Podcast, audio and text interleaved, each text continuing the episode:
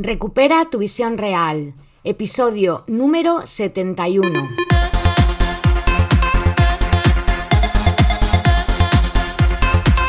Muy buenos días a todas y a todos. Soy Mar Bueno, optometrista y profesora de Kundalini Yoga. Y he creado este podcast porque por mi experiencia en ambas cosas sé que existe un método natural que puede ayudarte a mejorar tu visión. Por eso este es un espacio donde voy a compartirte recursos, estrategias y consejos que te ayuden a cuidar tus ojos y recuperar tu visión real. Hoy es martes, día de contestar vuestras preguntas. Vamos a ello.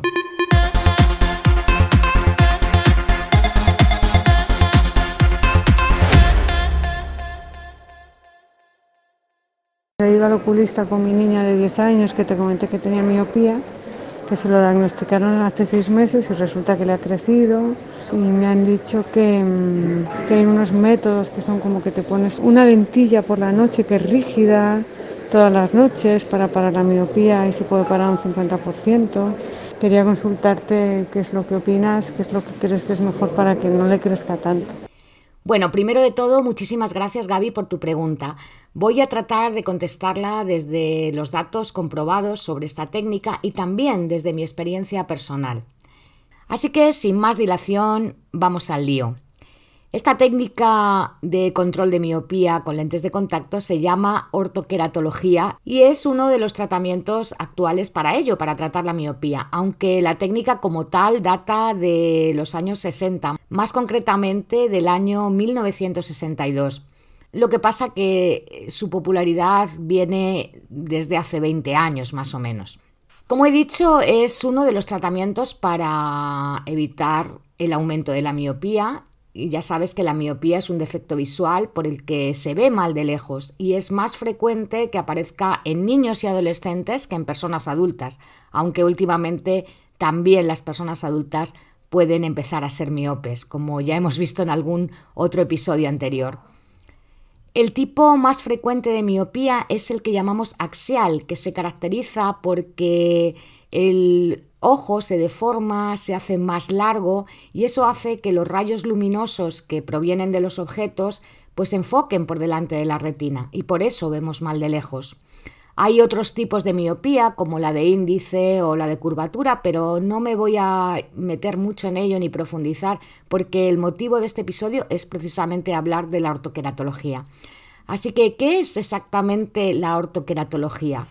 Pues esta técnica consiste en compensar la miopía aplanando la superficie corneal anterior mediante el uso nocturno de lentes de contacto, de forma que luego el paciente por la mañana al despertar se las quita y tiene una buena agudeza visual a lo largo del día sin necesidad de utilizar ninguna ayuda óptica. Generalmente se recomienda esta técnica por dos principales razones para permitir a los pacientes disfrutar, como he dicho, de una buena visión durante el día sin que tengan que llevar gafas y para frenar el aumento de la miopía progresiva en pacientes jóvenes. Sin embargo, los cambios inducidos para aplanar la córnea son temporales, por lo que las lentes deben ser usadas de forma continua, generalmente durante el sueño y durante bastante tiempo. Además, la adaptación de este tipo de lentes no es como las de las lentes convencionales. Requiere un estudio completo con un instrumental adecuado. Es imprescindible hacer un estudio topográfico de la córnea para determinar si el paciente es candidato o no y además llevar un control exhaustivo de todo el tratamiento, porque durante él puede haber cambios en la superficie corneal, en el grosor, y en la integridad también de la córnea y las estructuras adyacentes. Así que el uso de este tipo de lentes conlleva una mayor responsabilidad tanto por el contactólogo como por el usuario, porque debido al moldeo corneal que producen, el paciente debe ser consciente de que hay que realizar un control y un seguimiento minucioso durante todo el tratamiento. Es verdad que este tratamiento tiene ventajas porque se puede prescindir de las gafas durante el día, así que puedes hacer deportes, sobre todo deportes de agua, sin tener que utilizar pues otro tipo de lentillas o utilizar mm, gafas graduadas. Además, parece que según los estudios es bastante eficaz para parar el aumento de miopía en algunos niños y jóvenes. Pero también tiene muchos inconvenientes. Para empezar, no suele ser eficaz para personas que tengan más de 6 dioptrías. Además, la graduación se recupera a las 48 o 72 horas después de dejar de usarlas. Otro inconveniente es que gran parte de ese efecto sobre el error refractivo se debe a un adelgazamiento que se induce al aplanar la córnea sobre el epitelio corneal central. Y este hecho es muy importante porque eh, justo el epitelio central de la córnea tiene una función protectora y constituye una barrera ante las infecciones bacterianas. Por tanto, los cambios histofisiológicos que se puedan producir debido a las adaptaciones de las lentes de ortoca implican un mayor riesgo de infecciones bacterianas. De hecho, la queratitis bacteriana es la complicación más frecuente entre los usuarios de lentes de ortoqueratología. Eso no quiere decir que todos los que las usen la tengan, pero sí que existe ese riesgo. También quiero destacar que en lo que respecta a la selección del paciente, ni todos los defectos refractivos ni todas las personas son candidatas a someterse a la terapia de lentes de ortoqueratología.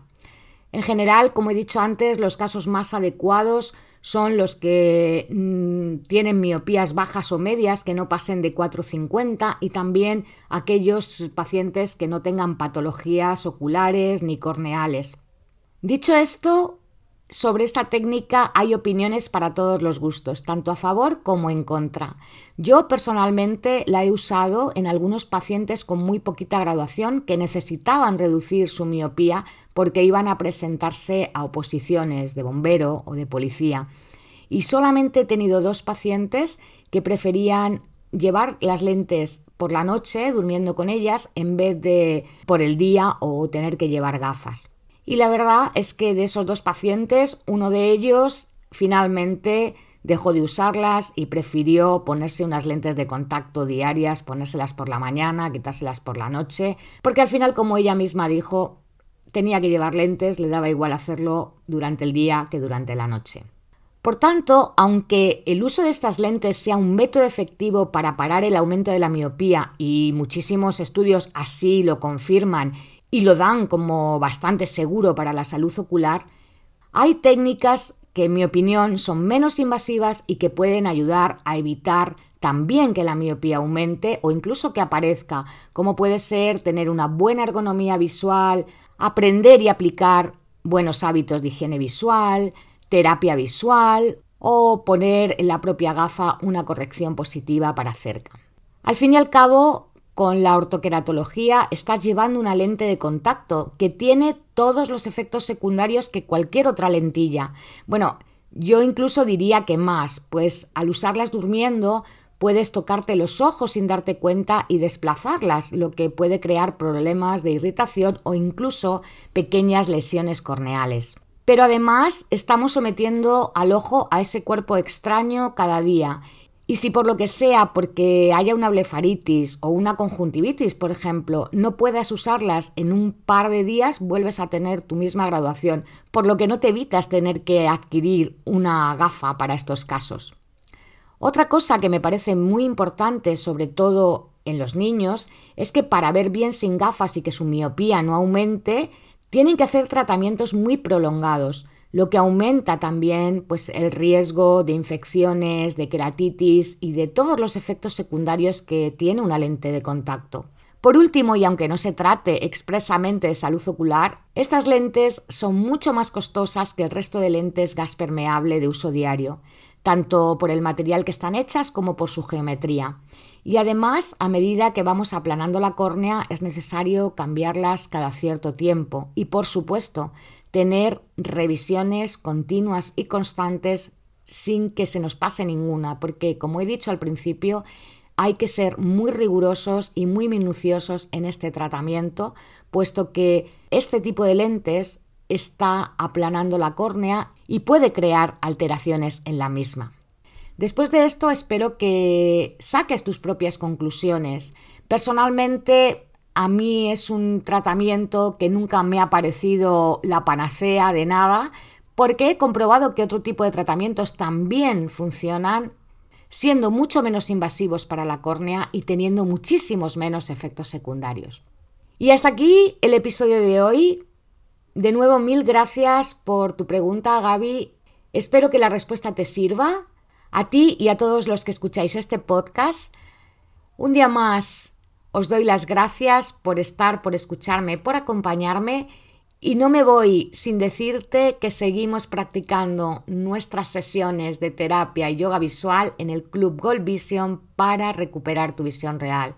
Y que si quieres, ya sabes, puedes apuntarte en el link que te dejo en la biografía.